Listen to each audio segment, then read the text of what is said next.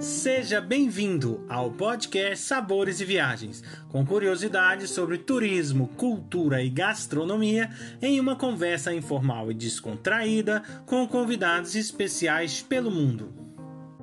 A apresentação deste podcast fica por conta de Victor Barros e Guilherme Boeste, diretores do Cooking em Portugal. Hoje a nossa convidada é Marília de Oliveira, a gente vai falar um pouco sobre a gastronomia dos Balcãs, mais precisamente da Bósnia-Herzegovina. Olá, Marília, tudo bom? Oi, bom dia, tudo bem? Marília, eu queria que você começasse falando um pouquinho da tua trajetória, né, para se tornar guia aí nessa região aí dos Balcãs, né? A gente sabe que também Croácia e outros países, mas eu queria que você falasse um pouquinho como que é, você começou essa tua trajetória. Ok.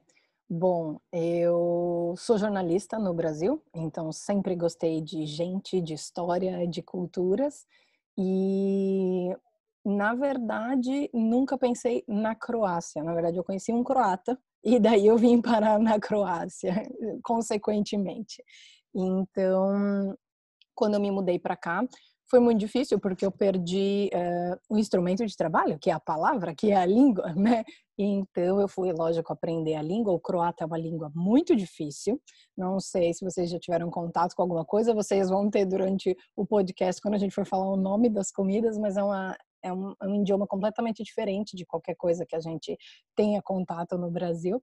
É, então esse foi o, o, primeiro desafio e depois eu fiquei quebrando a cabeça, bom, não faz sentido para mim ser jornalista aqui, o que que eu vou fazer, né? E essa paixão por pessoas, lugares, culturas, histórias, ela une de novo no turismo. Então eu pensei, bom, eu vou então mostrar o meu novo mundo para a galera que me entende, né? Então, assim, a, daí a gente abriu a agência, que é uma agência de receptivo, a gente está localizado na Croácia, mas a gente trabalha com Croácia, Eslovênia, Bósnia e Montenegro, que são é, alguns dos países da região, alguns dos países da antiga Iugoslávia.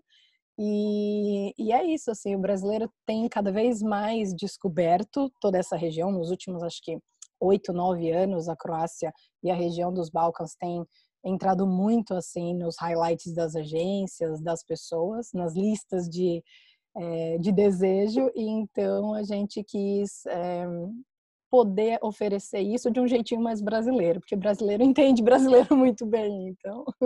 E vamos falar um pouquinho então agora de né, da gastronomia e dessa região, né? Sei que tem uma grande influência é, é, otomana, né? Então creio uhum. que tem uma uhum. gastronomia turca muito forte, mas também tem a, a, a questão da, da comida mediterrânea, né?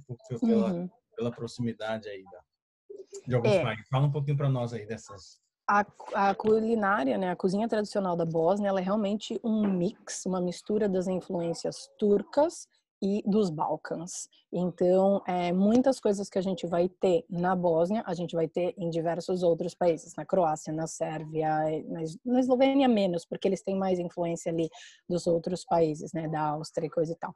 Mas é uma coisa muito, muito misturada. Só troca os nomes.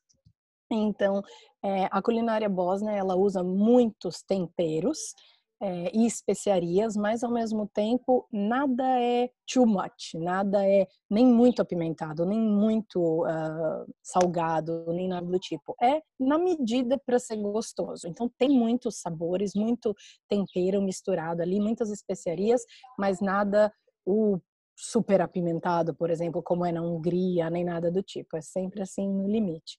Alguns dos ingredientes mais utilizados são então os vegetais sempre, então muita batata, como é na região inteira, muita cebola, muito pimentão, muito repolho, muito feijão, como a gente, mas é sempre completamente diferente de qualquer tipo de feijão, feijoada ou coisa que a gente tenha no Brasil. É, e daí a gente tem também algumas coisas características, como por exemplo o kaimak, que eu vou explicar mais para frente para vocês o que, que é. essas influências ajudam a, a, formar assim, a gastronomia da Bósnia. Quando né, você leva os seus clientes para conhecer a Bósnia, qual prato que você destacaria assim, sendo um prato que tem que experimentar estando é, nesse país? Bom, eu acho que o cevap é uma das coisas mais importantes aqui e é uma coisa cultural de toda a região. O chevap, ele é, eu costumo dizer que ele é como se fosse a coxinha do brasileiro, porque você encontra em qualquer lugar, mas ele não é um salgado, ele é realmente uma refeição. É, ele é como se fosse ele é feito de carne moída. É importante a gente ressaltar que, como a maioria da população é, não a maioria, mas grande parte da população bósnia é muçulmana, eles uh, têm uh, majoritariamente carne de boi e cordeiro. O porco ele não fica tanto em destaque como fica, por exemplo, na Croácia, se for ou na Sérvia, se a gente for comparar. Então o chevap ele é feito de carne moída, é, e daí a carne moída ela é modelada como se fossem pequenos charutinhos ou mini quibinhos, que seria o que a gente vai ter, e daí grelhada. O comum é fazer no churrasco, então assim não existe é, não existe churrasco sérvio, croata, bósnio sem chevap, não existe, mas você pode também fazer e grelhar na frigideira normal. E daí os acompanhamentos são um pão que na Bósnia é chamado de somun, que é um pão leve, ele lembra mais ou menos o pão sírio que a gente tem no, no Brasil, é uma massa mais levinha, é, na Croácia é o mesmo pão, chama lepinja, então é aquilo que a gente está falando das diferenças. E o acompanhamento vem também a cebola fresca. Então o chevap acaba não sendo uma coisa que você faz num primeiro encontro, num, num, num jantar romântico ou num jantar de negócios. Não é muito bem recomendado. É, e dependendo daí do, da região que você tá, vem também o kaimak e ou o aivar. O aivar é como se fosse um um antepasto, só que não o nosso antepasto no Brasil, ele é um antepasto feito de pimentões vermelhos, e daí dependendo do tipo que você escolhe, ele pode ser mais ou menos apimentado. Então é basicamente é, pimentão e óleo, e existe toda uma preparação de dias, assim, você precisa de uns dois, três dias para chegar nisso.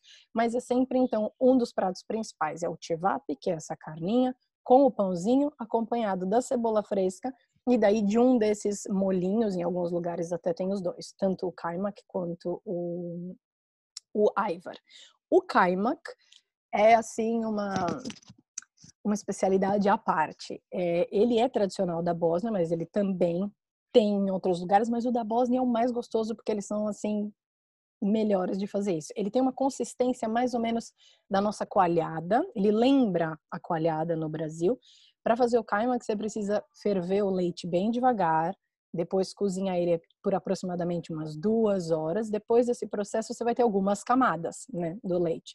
Daí você retira e deixa lá por alguns dias. Ele vai fazer esse processo de fermentação. E daí, então, é importante a gente ter em mente que o caimac, ele tem um número de gordura, ele é praticamente 60% de gordura. Então ele é da gordura do leite, né? Então ele é muito gostoso, muito espesso, muito cremoso e tem um sabor muito rico, mas assim, vai destruir a sua dieta, mas vai valer a pena. Então esses assim, o chevap tem que vir, veio para qualquer um desses lugares, você vai comer e você vai lembrar, você não vai esquecer. A questão da comida crua, né? Se tem alguns pratos aí de comida crua.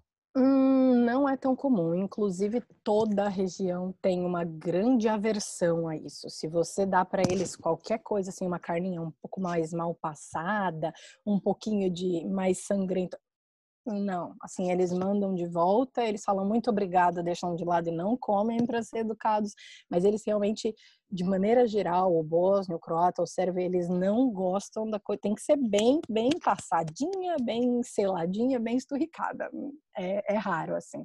Inclusive, por exemplo, essa onda que a gente tem no Brasil de comida japonesa, essas coisas mais cruas, assim, aqui tem pouco e quando tem é caríssimo. Então, realmente não é uma coisa que a população está acostumada e que eles fazem com frequência.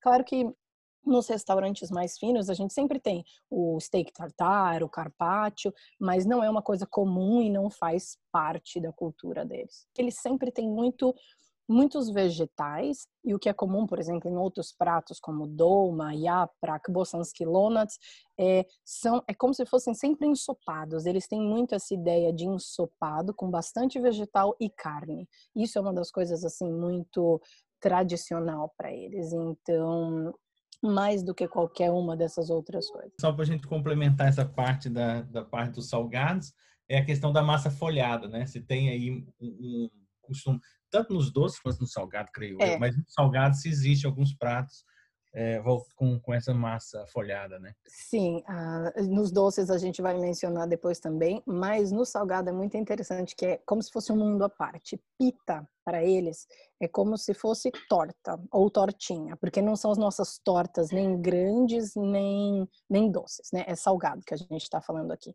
E então pita é como se fosse um, o, o, nome. E daí cada pita, dependendo do que tem dentro, tem um nome específico. Então, uma outra coisa que todo mundo ou provou ou tem que provar quando vir, mas daí, quando vier, mas daí é mais um salgado. Então, o chevap, ele é uma comida mais rápida, mas ele é uma refeição. Agora, quando a gente fala das pitas, eles acabam sendo mais um salgado, assim, com aquela coisa que a gente pega para enganar fome, ou uma coisa, pode ser de café da manhã, pode ser de fim de tarde. Então, a gente tem o burek, que é muito famoso também. O burek é como se fosse a pita, recheado de carne moída. Então a pita ela é sempre uma massa bem levinha, praticamente a gente chamaria de uma massa folhada. E quando você é, fer, uh, assa ela, você e ele fica pronto. Quando você morde, ela faz crack e esfarela tudo em volta. Então seria a nossa seria a consistência da nossa massa folhada. Então, a pita ela pode ser recheada de várias coisas. Quando ela é recheada de carne moída, ela chama burek. Inclusive, a tradição aqui é o burek você pode comer tanto de café da manhã quanto de fim de tarde. Muito jovem, quando vai para balada, bebe um pouco mais. O burek acaba sendo aquela comida de depois da balada, quando você precisa de uma gordura, de uma comida que aguente. E é comum que se beba iogurte junto com o burek que para mim sempre foi uma, uma combinação assim, sério, mas é super comum. Então, quando a pita é recheada de queijo, ela vai chamar sirnica.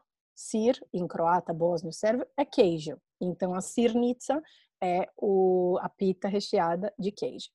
E a, quando ela for recheada de batata, que para mim é o menos atrativo, é, ela chama krumpirucha, porque krumpir é batata em sérvio, bósnio, croata.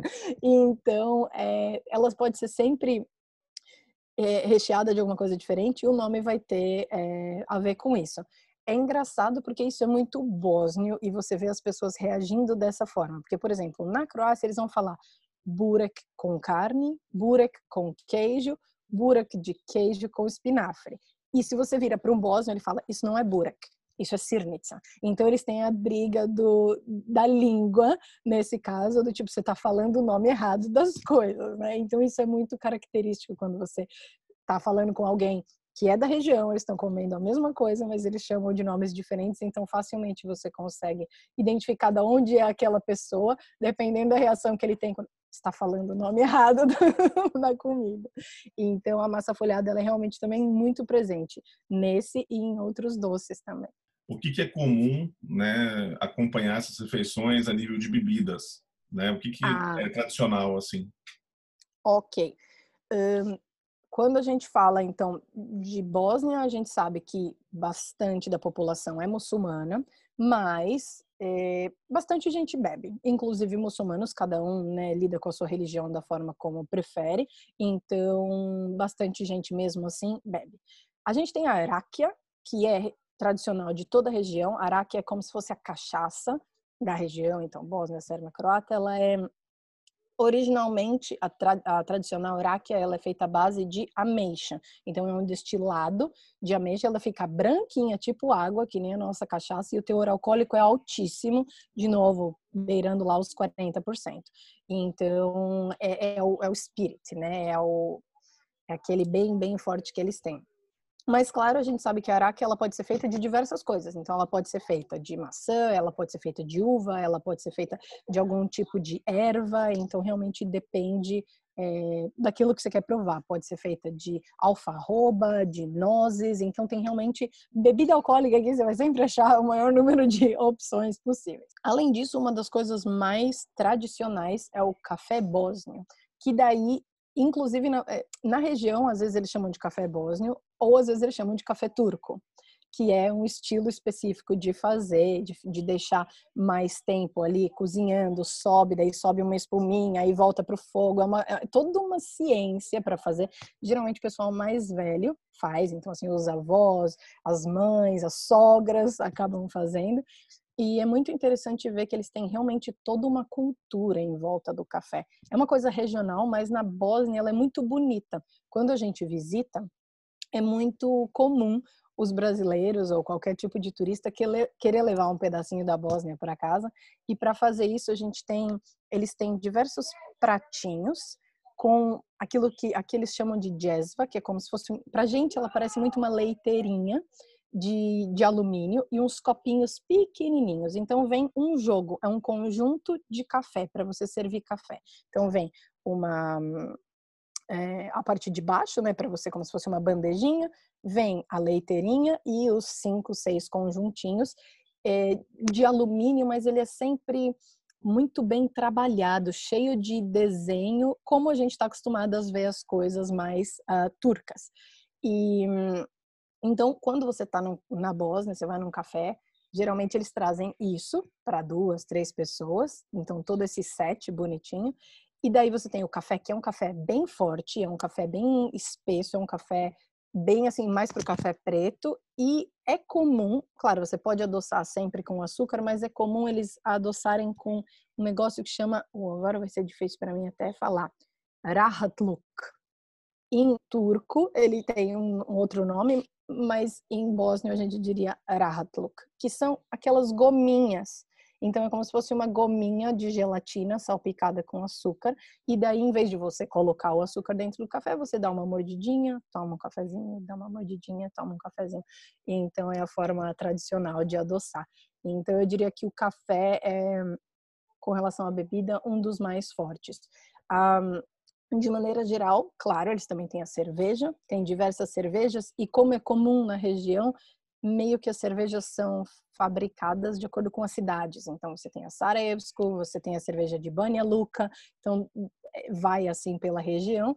É, o vinho, ele não é tão forte na Bósnia, até a parte da Herzegovina até é um pouco mais forte, mas de maneira geral o vinho não é tão forte na Bósnia. Então a gente fica mais com a aráquia, o café e a cerveja. E agora vamos então lá partir para os doces, né?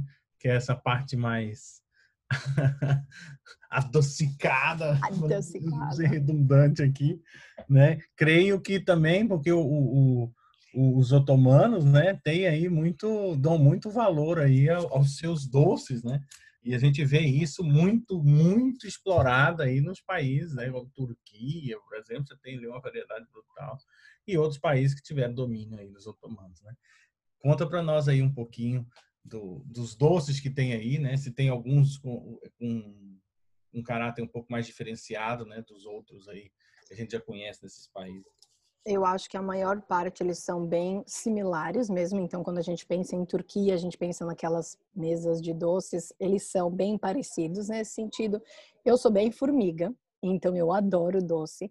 E nesse sentido, aí eles não sei se a gente pode dizer exageram, depende do seu gosto. Mas, por exemplo, um dos mais tradicionais, que a gente sabe que também é forte na Turquia, chama baklava, que é, então, mais uma vez, feito como se a gente fosse, eh, a gente chamaria de uma massa folhada, de novo, então são várias massinhas, né? E você separa elas e a cada camada você coloca açúcar, e nozes. O mais tradicional é açúcar e nozes. Em alguns lugares, se você quer fazer diferente, algum, algumas pessoas colocam uva passa, algumas pessoas colocam pistache, mas o comum, né, o, o tradicional, seria com nozes. Então, é uma camada de massa, aí vai um, um, você derrete né, a manteiga, o açúcar, e daí tritura as nozes e pincela.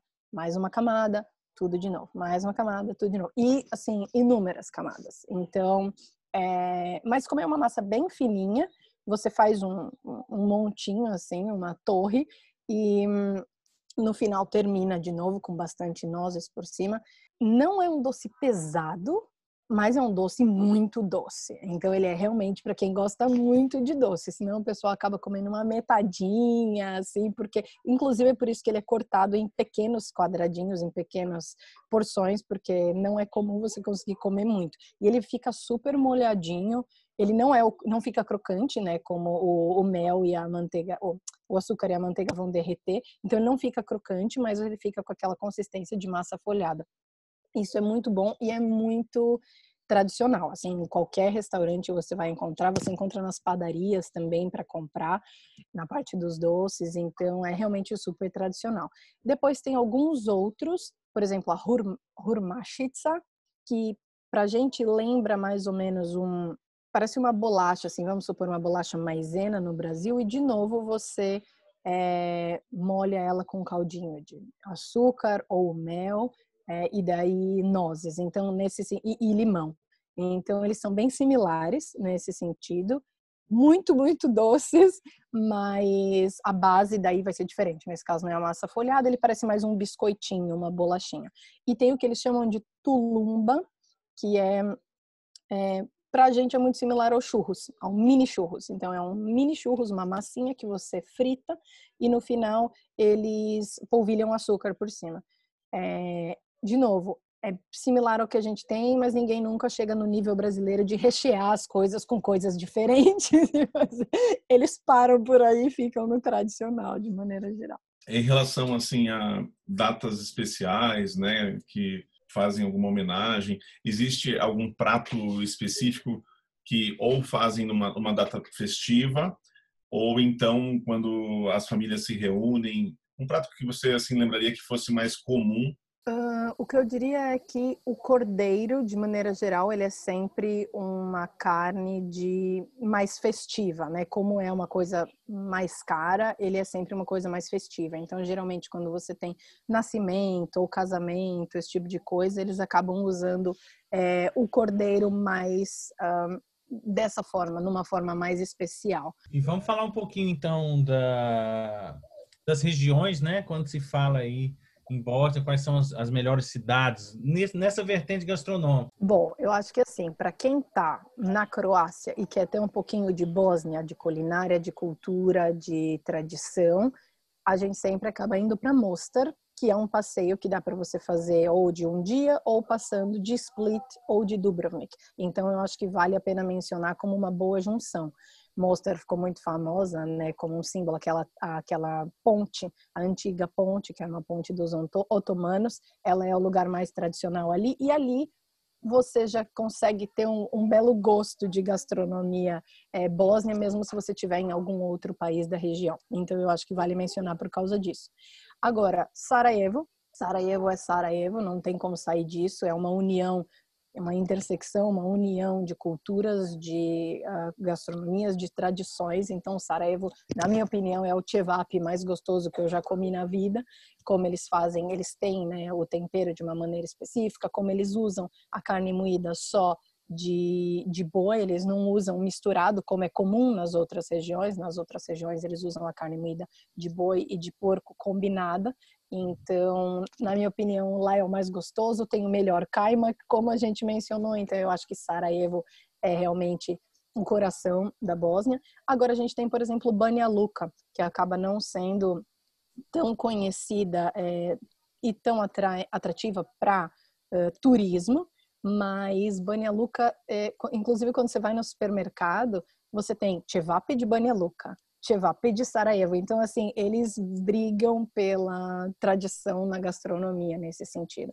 Então, assim, é, esses pratos que a gente está falando, eles são a base e você vai encontrar ele, eles no país inteiro. Mas é claro que cada um vai sempre tentar dar o seu gostinho diferente ou fazer de uma forma diferente mas eu diria então Sarajevo e Banja Luka como lugares bem importantes uh, para gastronomia. E Mostar se você tiver na Croácia, mas quiser experimentar porque é um dos lugares mais próximos. Na tua opinião, quantos dias seriam interessantes para você conhecer a Bósnia? E também como tem vários países próximos né dá para fazer assim é, um roteirinho interessante né? De repente Mas o que, que você sugere a nível de dias? Ah, eu gosto de fazer esse slow travel, né? Então, assim, eu acho que é realmente é, bacana você conseguir sentar, comer uma boa refeição, aproveitar um café.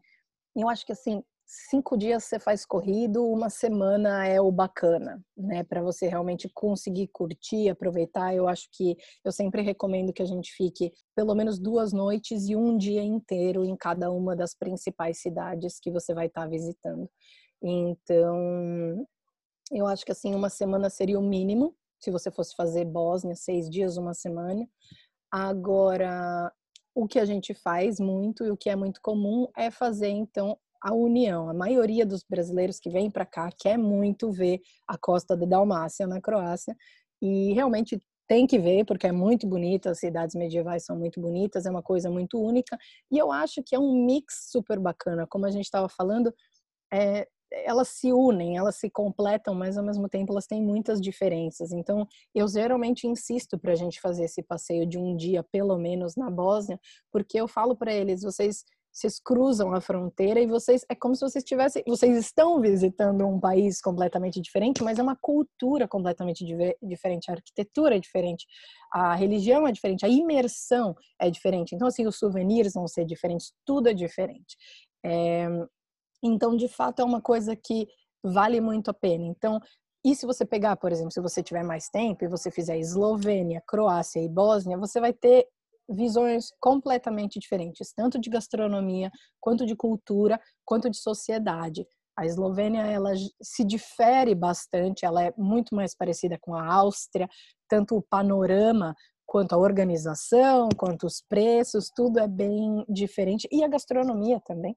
Então, é, se você puder, se você tiver um tempo a mais para fazer um combo desses três países, você vai estar tá realmente sentindo não só que você cruzou fronteiras, mas que você visitou culturas completamente diferentes. Porque apesar de um dia terem sido uma grande Iugoslávia, né, os países eslavos do sul, é, elas têm características nacionais é, muito próprias e muito únicas. Então, é, nesse sentido. Aí realmente depende do quanto tempo que você tem. Geralmente o pessoal pega 15 dias, 13, 12 dias. Então, 15 dias é um bom, é um bom tamanho de férias para você conseguir inclusive absorver, né? Isso que a gente fala, não é só fazer de um ponto para o outro, né? Fazer checklist para você conseguir realmente curtir, mas dá para fazer em menos, dá para fazer talvez uns 12, 10, e daí você tem que priorizar algumas coisas, aceitar que não dá para fazer tudo, mas dá para você ter esse gostinho, sim, eu acho. E, bom, quando a gente fala de comida, é importante lembrar, eu sempre menciono isso também, pergunto para os meus clientes quando eles vêm, para quem é vegetariano ou vegano, ainda é bem difícil sobreviver nessa região aqui dos Balcãs. Eles são bem carnívoros e realmente a, a, carne ela está presente em praticamente tudo. Assim, é, é bem difícil você ter. Eles até colocam, como eles têm muito turista, eles até colocam no menu, mas não vai ser um prato vegetariano que você vai falar, ah, comi. Vai ser tipo vegetais, vai ser tipo salada, não é um prato pensado para aquela pessoa que realmente faz substituições de proteína e coisa e tal. Diferente da Eslovênia, nesse caso a Eslovênia é um pouco mais estruturada nesse sentido. Mas Bósnia, Croácia, aí vai ser realmente um desafio. Eles conseguem se comunicar entre eles porque tem as variações da língua, mas ela é ela é tão gritante a ponto de não se entender entre si ou nem por isso? Alguns sim, né? Então a gente, quando a gente fala de antiga Iugoslávia, Croácia, Eslovênia, Bósnia, Montenegro, Macedônia e Albânia, né? Então assim, Macedônia e Albânia, pelo que eu falo, eu nunca nunca estive, mas pelo que eu converso com os locais aqui, eu tô aqui há quase sete anos, então eles não se entendem. É, se eles falarem a língua deles, por exemplo, na Eslovênia quando eu vou para a Eslovênia com os turistas, é, eu falo é, com os eslovenos sérvio-croata, que era a língua uh, nacional do bloco, né, do Iugoslávia, era o sérvio-croata. Quando eu falo com eles, eu falo, é, então, esse que eu diria croata, mas é o sérvio-croata. Se eu falo com pessoas mais velhas, então com pessoas acima de 40, acima de 50, eles entendem e me respondem. Se eu for falar com uma criança, não, a gente não vai conseguir se comunicar. Se eu for falar com um adolescente, também não. Lembrando que a guerra foi em 91, 92, que foi quando se deu a, a separação. Então, a Eslovênia saiu em 91. Então, dali para frente, eles começaram a construir o esloveno. Eu consigo, a gente consegue pegar uma outra palavra, eles conseguem, mas não é a mesma coisa. Se eu tenho dois amigos eslovenos conversando, ninguém entende, assim, ninguém da Croácia vai entender o que está acontecendo, se não passou bastante tempo na Eslovênia, nem nada do tipo. Não é o que acontece entre Croácia, Sérvia e Bósnia. Ali eles se entendem bem mais, é, mas ainda é uma coisa tipo português do Brasil, português de Portugal. Como eu disse, cada um usa palavras é, diferentes. Por exemplo, o croata chama pão de cru, o, o sérvio chama hleb, mas eles sabem do que eles estão falando. Eles têm uma proximidade muito maior, então eles se entendem talvez, sei lá, o brasileiro fala ônibus, o, o, português fala autocarro, mas a gente entende, são palavras diferentes, mas a gente sabe o que ele está querendo dizer. Então, a comunicação, ela sempre existe, mas ela não é a mesma, não é a mesma língua, e eles, inclusive, fazem bastante questão de que isso fique claro. Alguém ouvindo, eles têm que, uh, você tem que saber. Então, assim, eles se entendem, mas não usam as mesmas palavras para tudo. E não todos os países da antiga Iugoslávia. Muito obrigado pela tua participação no nosso podcast e a gente gostaria que você deixasse suas redes sociais para que as pessoas possam conhecer a Bósnia contigo. Ok. Ah, o nome da empresa, o nome da minha empresa é Marzito Travel, então no Instagram a gente é Marzito Travel no Facebook também, no YouTube, que a gente está começando agora a fazer algumas coisas por causa dessa temporada. é, também é Marzito Travel, e no Google você pode jogar Marzito e daí você vai encontrar o nosso site com todas as diversas um, opções de roteiro. Tem muita informação sobre a Bósnia, isso sobre o que a gente conversou, por exemplo, tem lá o que se come na Bósnia, comida tradicional, bebida tradicional. É, a gente tenta fazer um conteúdo bem completo para que o para ajudar o viajante a decidir para onde ele quer viajar, mas às vezes eu preciso dizer que a gente confunde mais, porque daí eles querem viajar e conhecer ainda mais coisa do que aquilo que eles já tinham em mente. Então, Marzito Travel é o nome da empresa. Muito obrigado, Marília Oliveira, por nos levar nessa viagem gastronômica e cultural pela Bósnia. Convido a todos para o nosso próximo podcast Sabores e Viagens, com a presença especial da Ocirema Cucleta, que irá nos falar sobre cultura e gastronomia da Suíça. Acompanhe também todas as novidades que vêm por aí. Basta digitar Cooking Portugal nos canais do Instagram, Facebook e YouTube. Esperamos vocês!